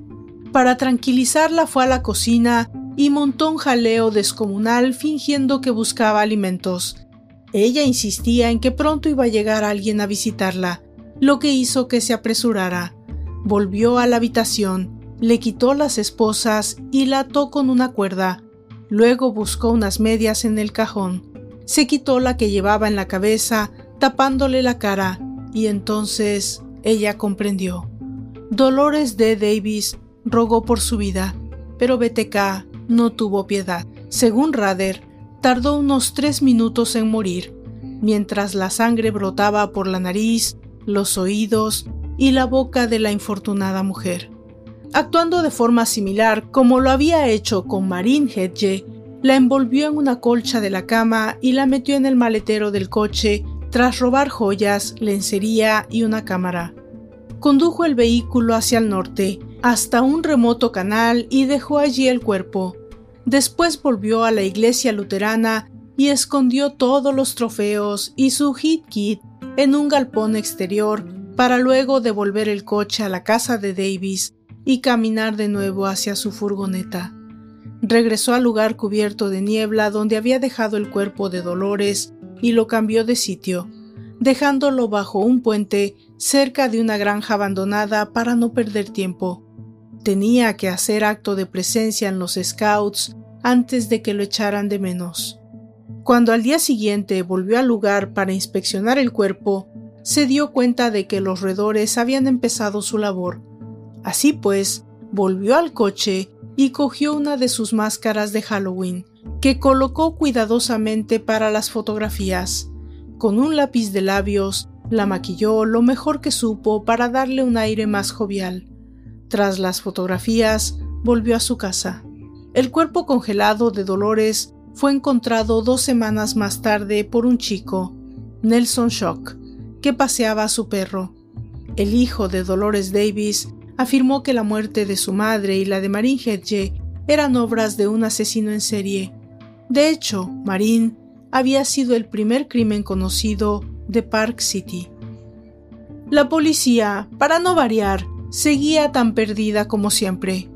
Vieron los epiternas medias en el cuello, en las muñecas y en los tobillos de Dolores, la línea telefónica cortada, la muerte por estrangulación, el parecido con la muerte de Marín, su vecina, pero pudieron más las diferencias que encontraron y sobre todo pesó más que no considerasen posible que un asesino en serie pudiera ser tan longevo. Hacía 17 años que BTK había empezado a actuar, y según ellos, no podía ser él.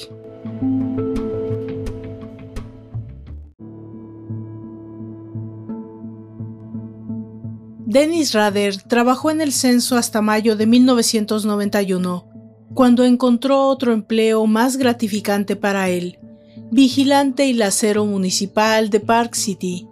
Tenía vía libre para espiar a sus vecinos y todavía mejor, ponerles multas, multas por todo, si el perro se escapaba, si la hierba estaba demasiado alta en el jardín, si la caseta de herramientas tenía un color desagradable, mil cosas denunciables. Podía acosar y hacer sufrir a todo el vecindario con su radio, su uniforme y su boletín de denuncias. Una atractiva mujer denunció el acoso al que la sometió cuando un nuevo novio fue a vivir con ella. Llegó incluso a coger al perro de la chica y sacrificarlo solo porque un día se escapó. La espiaba por la ventana. Un día le dijo que si su nuevo novio abandonaba la casa, todo volvería a la normalidad. La mujer, obviamente, huyó de Park City. Sin duda ese trabajo pudo satisfacer sus ansias de dominio y de control durante muchos años. Al fin llevaba un uniforme, una escopeta y era feliz con lo que hacía. Si bien nunca paró de imaginar cómo atacar a más víctimas coleccionándolas en su mente con compulsión, se dio cuenta de que se había vuelto demasiado mayor para seguir actuando como un espía. Ya no tenía ni las energías ni la destreza de la juventud, y además estaba muy cómodo con su trabajo de funcionario y su vida con Paula. Su participación en la iglesia y sus escapadas onanistas a sórdidos hoteles para disfrutar con ropa y los trofeos robados a sus víctimas. Dennis estaba dispuesto a pasar el resto de su vida tranquilamente, aunque su demonio interior a veces lo espoleaba actuar, ya que su alter ego aún seguía allí, intacto. Pero no lo hizo. En 1992, Ken Landwehr ascendió a jefe de homicidios en la ciudad de Wichita en su mente continuaba la certeza de que BTK seguía en algún lugar, esperando. Durante años y a pesar de las diferentes peticiones, se negaría a utilizar las pruebas que contenían ADN de las escenas del crimen de BTK. No quería gastar las muestras hasta que la tecnología estuviese suficientemente avanzada. BTK había pasado al olvido en Wichita. Se había convertido en una reliquia del pasado, un cuento de brujas para asustar a los niños. Ni siquiera los estudiantes de criminología de la universidad conocían el caso que había aterrorizado durante años a las mujeres de la zona. Dennis Rader estaba totalmente a salvo en Park City hasta el domingo 18 de enero del 2004, 30 años y dos días después del asesinato de la familia Otero. Rader llegó de misa y abrió el Wichita Eagle, como solía hacer todos los domingos, y a sus ojos asombrados saltó el titular que lo dejó noqueado. BTK, caso abierto 30 años después.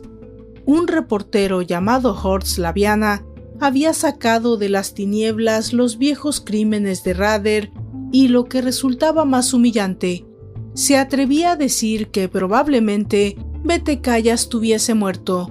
Ya no daba más miedo, su historia no aterrorizaba a nadie, ni siquiera los profesores de criminología lo citaban en sus clases, y encima, un abogado entrometido, Robert Beatty, quería escribir un libro sobre él. Era demasiado. Un libro. BTK no lo podía permitir. Llevaba muchos años de retiro funcionarial, aburrido, sin estímulos. Dennis Rader parecía haber encontrado la senda de la tranquilidad, rezando en la iglesia, hasta ser nombrado presidente de la congregación. Quizá quería encontrar la paz lejos de su pecaminoso alter ego. BTK tenía que volver, matase o no matase. No estaría mal volver a resucitar los fantasmas del pasado. El 19 de marzo del 2004, una de las redactoras del periódico, Glenda Elliot, abrió un sobre y sacó una hoja de papel. En la parte de arriba del folio se podía leer una extraña sucesión de números y letras, y en la esquina inferior la firma clásica de BTK. Sobre su mesa cayeron tres fotografías de una mujer que yacía en el suelo y también un carnet de conducir. Pertenecía a Vicky Weherle. En la primera de las Polaroid, Vicky aún estaba viva. No eran fotos policiales de la escena del crimen, eran fotos sacadas por el propio asesino. Glenda procedió a darle la carta a Tim Rogers, que descubrió a BTK en el nombre de Bill Thomas Killman. Él y el reportero Horst Laviana llamaron inmediatamente a la policía. Aquello podía ser una verdadera bomba.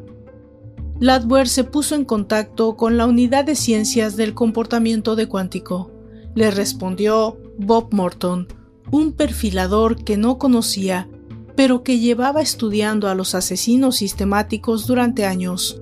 Morton decidió que la mejor estrategia era atacar directamente el punto más débil de BTK, el ego.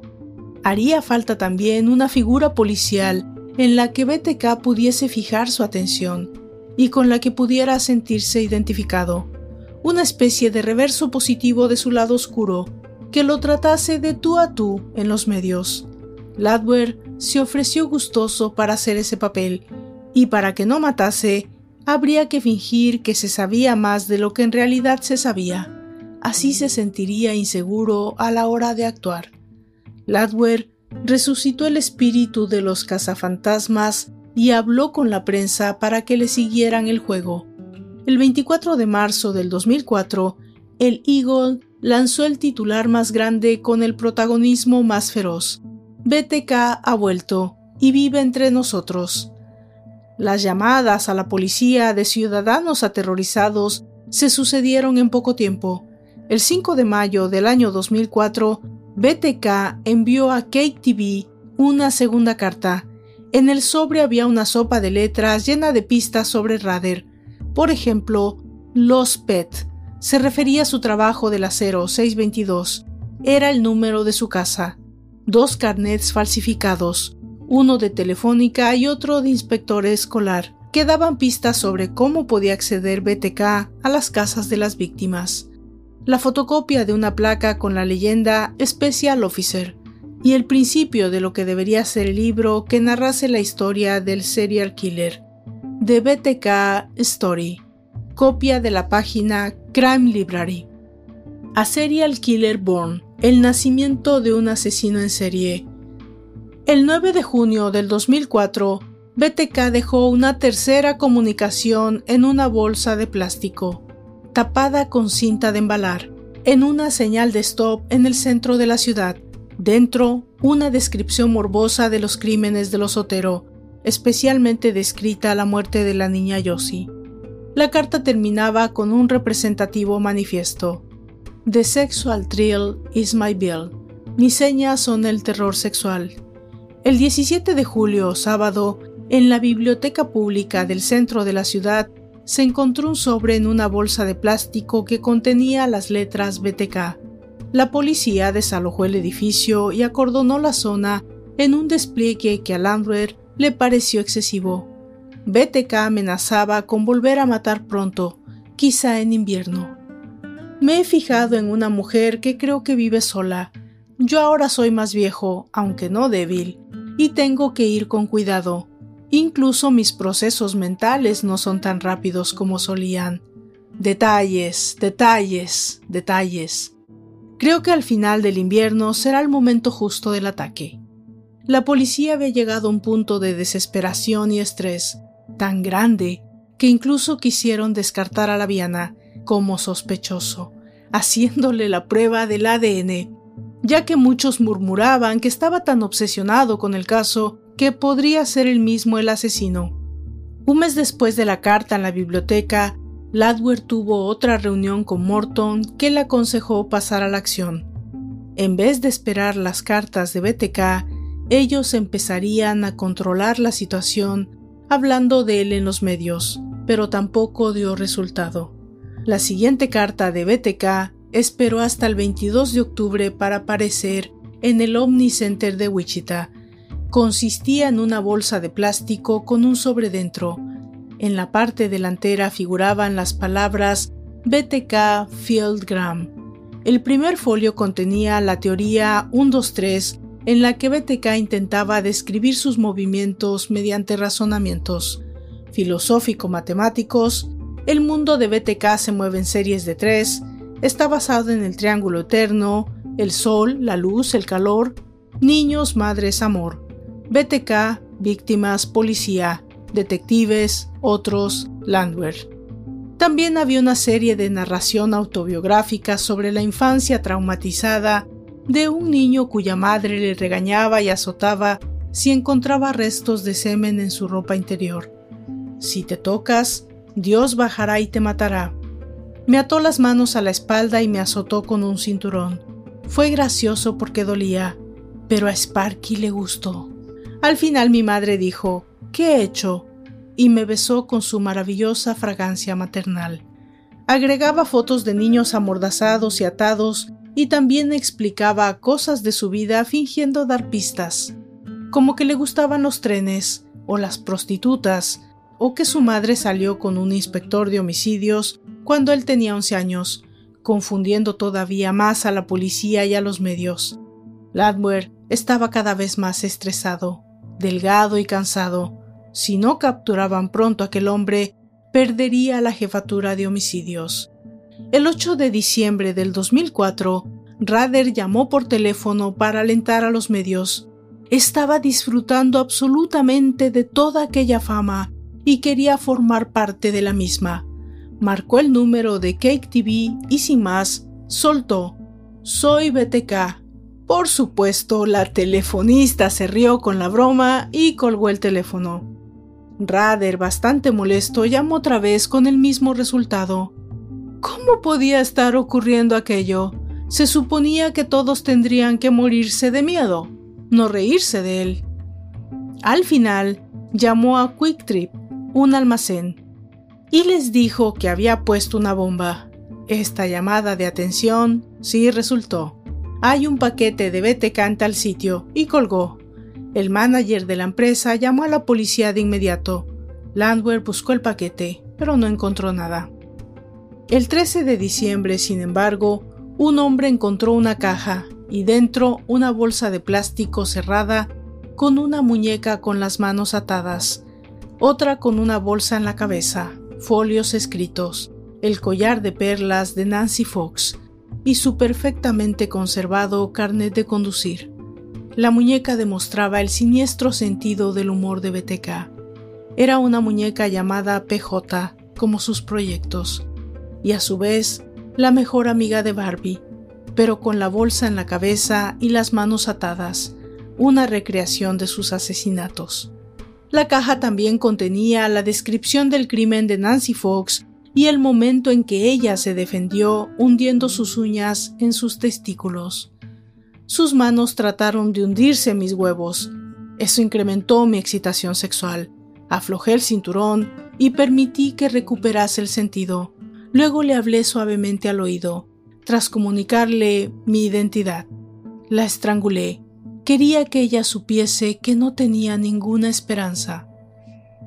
El 8 de enero del 2005, Rader condujo su Jeep Cherokee hasta un parking.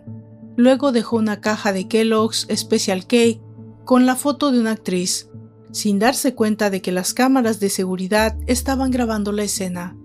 Unos empleados de Home Depot vieron la caja de cereales en su camión.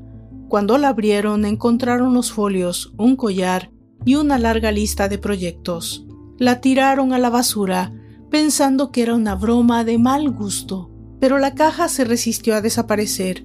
Allí donde la tiraron, seguía días después esperando por el jefe de policía. Después de muchas vicisitudes tras el envío de una postal a Cake TV por parte de Rader avisando de los paquetes número 7 y 8, consiguieron encontrar la caja de Kellogg's. Casualidades del destino, el camión de la basura no había pasado por allí y también revisar las cámaras de seguridad para ver el Jeep Cherokee de BTK. Era la primera vez en 30 años que tenían constancia de la existencia de aquel hombre. Sin embargo, las borrosas imágenes no permitieron ver ni su cara ni la matrícula del vehículo. Seguía siendo una sombra. La caja de cereales contenía varios proyectos de BTK, mujeres que habían sido vigiladas por él con todo detalle, en el paquete encontraron también un mensaje de BTK que hizo saltar el corazón de Landwehr. Harto ya de escribir, quería enviar los correos mediante un disco duro. ¿Podrían averiguar algo? ¿Rastrearlo? Por favor, sean sinceros, no me engañen. Landwehr cruzó los dedos y contestó, adelante, mediante un anuncio clasificado en el Wichita Eagle a nombre de Rex rey en latín, no tenía nada que perder. El siguiente envío de Rader fue otra caja de cereales, esta vez la marca Post Toast. Estaba llena de delirios habituales de Rader, como la lista de acrónimos de BTK, la muñeca de Barbie que imitaba la muerte de Yossi Otero, con el vello púbico pintado con un rotulador y el cuello atado con una cuerda a una tubería de plástico de baño. Explicaba que SBT significaba un buen rato para Sparky, o masturbarse, SFX fantasía sexual, DTPG muerte a una niña guapa, Death of a Pretty Girl. La siguiente comunicación no tardó. El 3 de febrero envió una postal a Cake TV, agradeciendo la rápida respuesta de la policía sobre su pregunta del disco, y así, Rader confiadamente metió en su siguiente envío un disco de color violeta. Parece algo absurdo. Nadie había permanecido activo por tanto tiempo, ni había logrado permanecer en libertad, impune ante las narices de la policía. BTK siguió un patrón muy elaborado, un modus operandi con apenas una modificación importante en una de las víctimas cometió sus crímenes en una zona geográficamente bien delimitada. Fue el seguimiento estricto de una rutina lo que le permitió permanecer libre tanto tiempo. Sin embargo, ahora iba a enviar a la policía un disco con documentación que le iba a poner en manos de la justicia. El 16 de febrero del 2005 llegó a los estudios de Cake TV otro paquete de BTK. Contenía una carta una joya y el disco violeta que Rader había grabado confiadamente. Landwehr no podía creer lo que estaba viendo.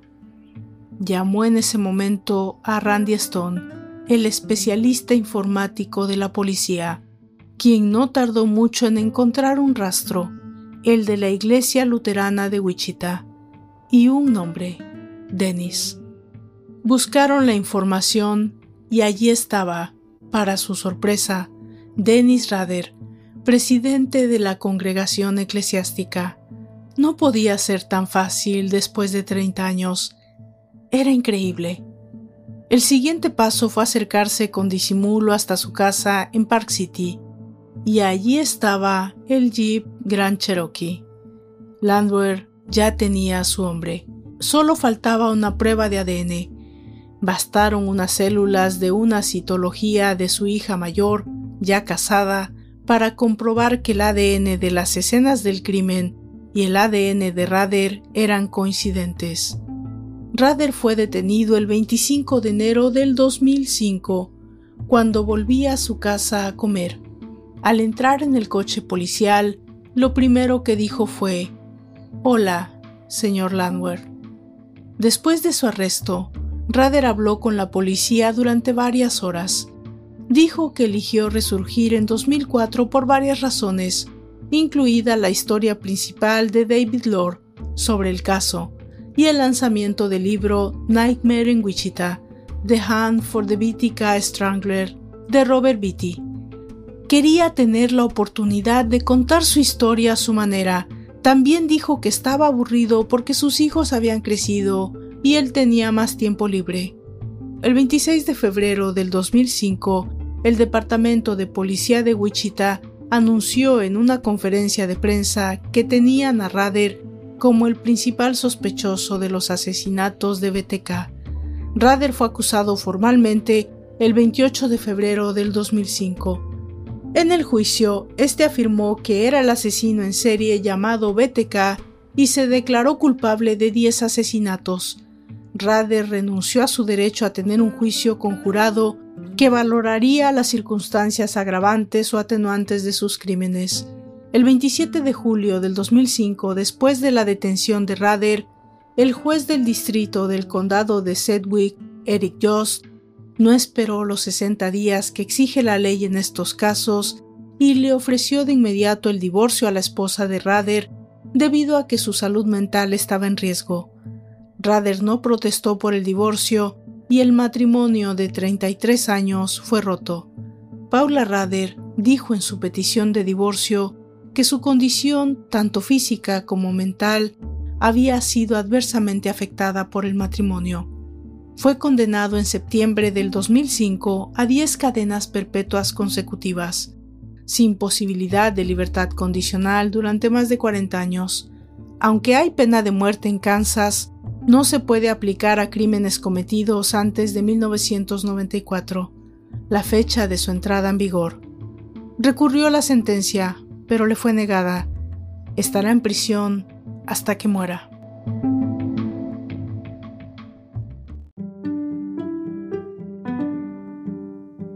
De esta manera hemos llegado al final de este casi interminable capítulo, el capítulo 17 dedicado a Dennis Rader, el asesino BTK. Eh, yo me despido de ustedes, obviamente, esperando que nos podamos encontrar la próxima semana con otro de nuestros asesinos en serie favoritos. Así que por favor, no se lo pierdan. Hasta entonces, por favor, no se olviden de seguirme en mis redes sociales, en Facebook, en Twitter, en Instagram y si me están escuchando desde el canal de YouTube, suscríbanse al canal, si les gusta el contenido, compártanlo y también comenten. Yo soy Valdra Torres y me despido de ustedes. Hasta la próxima.